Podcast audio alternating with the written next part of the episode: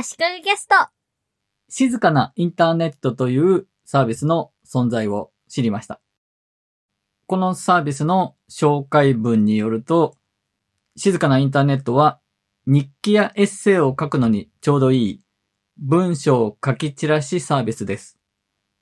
ここでは有益な情報を書くことはあまり求められていません。たくさんの人に読まれなくていい。自分のために、ひょっとするとどこかの誰かのために。そんな気軽さで文章を書くための場所です。とありました。デザインとか仕組みがシンプルなブログサービスみたいなもので、デザインのカスタマイズとかもないようなので、ノートがもっとシンプルになったような感じかなという印象です。昔あったポスタラスというサービスにちょっと似てるなぁと感じたりもしました。静かなインターネットというネーミングもいいですし、この静かな感じ、控えめな感じの世界観を機能面でも作っていて、控えめなニュースレターという機能があって、気に入った人がいたら、控えめなニュースレターで購読することができるんですが、このニュースレターのメールは、1週間に1回しか送られないんですね。記事を書いてる人の何人かの控えめなニュースレターを購読すると、それらの人の更新した記事を全部まとめて1週間に1通で受け取ることができると。これなかなか控えめでいいですよね。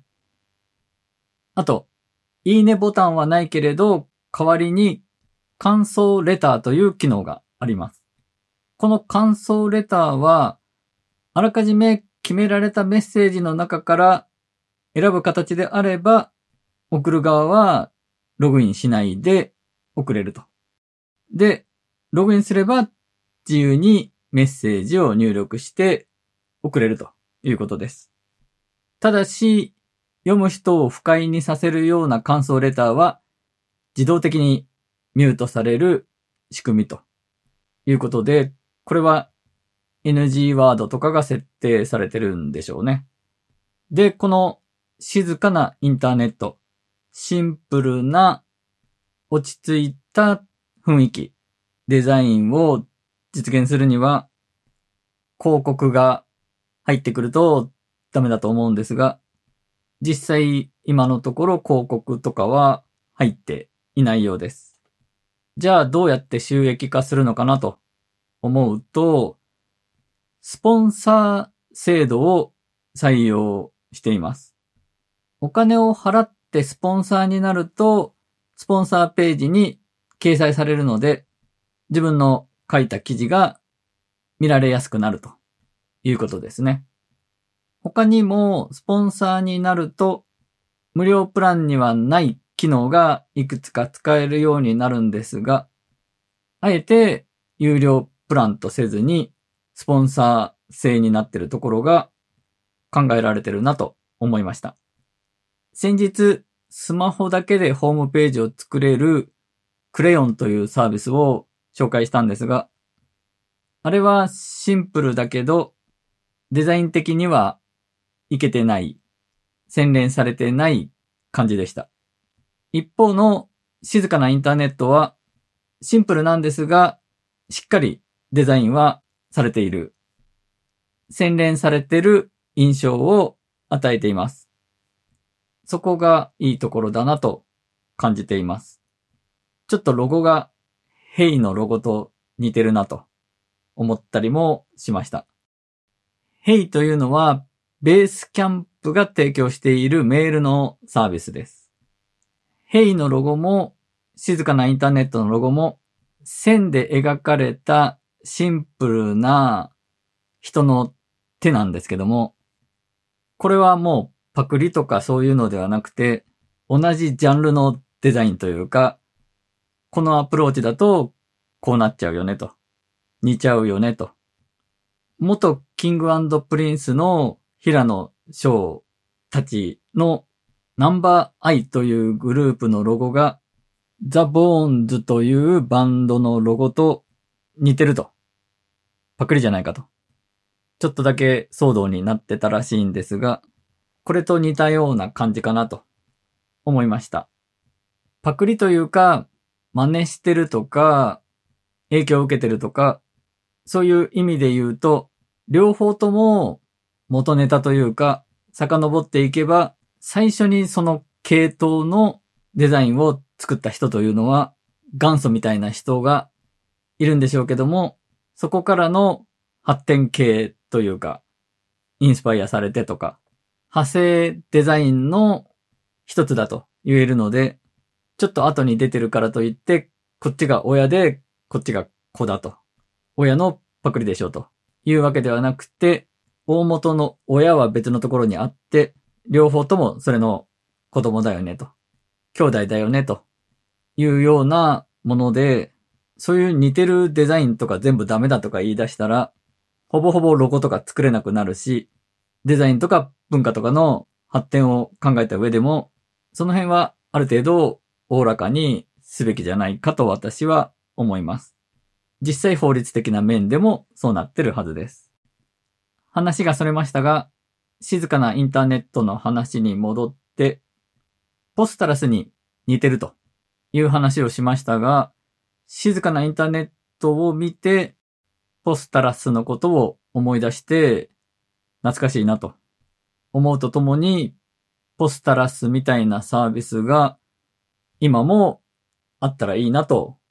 思いました。ポスタラスはめちゃくちゃシンプルなブログサービスで、メールでも記事をアップすることができました。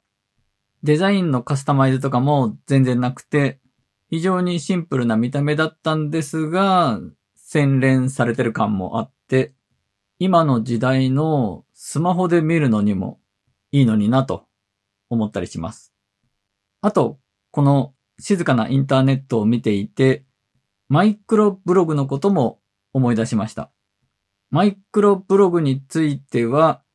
第293回の足利キャストで取り上げています。2020年の7月でした。当時ちょっと試してみたんですが、無料でも有料プランの機能が使えるお試し期間が終わって、無料プランでも使い続けることはできたんですが、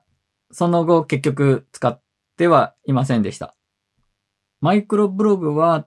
ツイッターみたいな感じの短い文章をポンポン上げていくような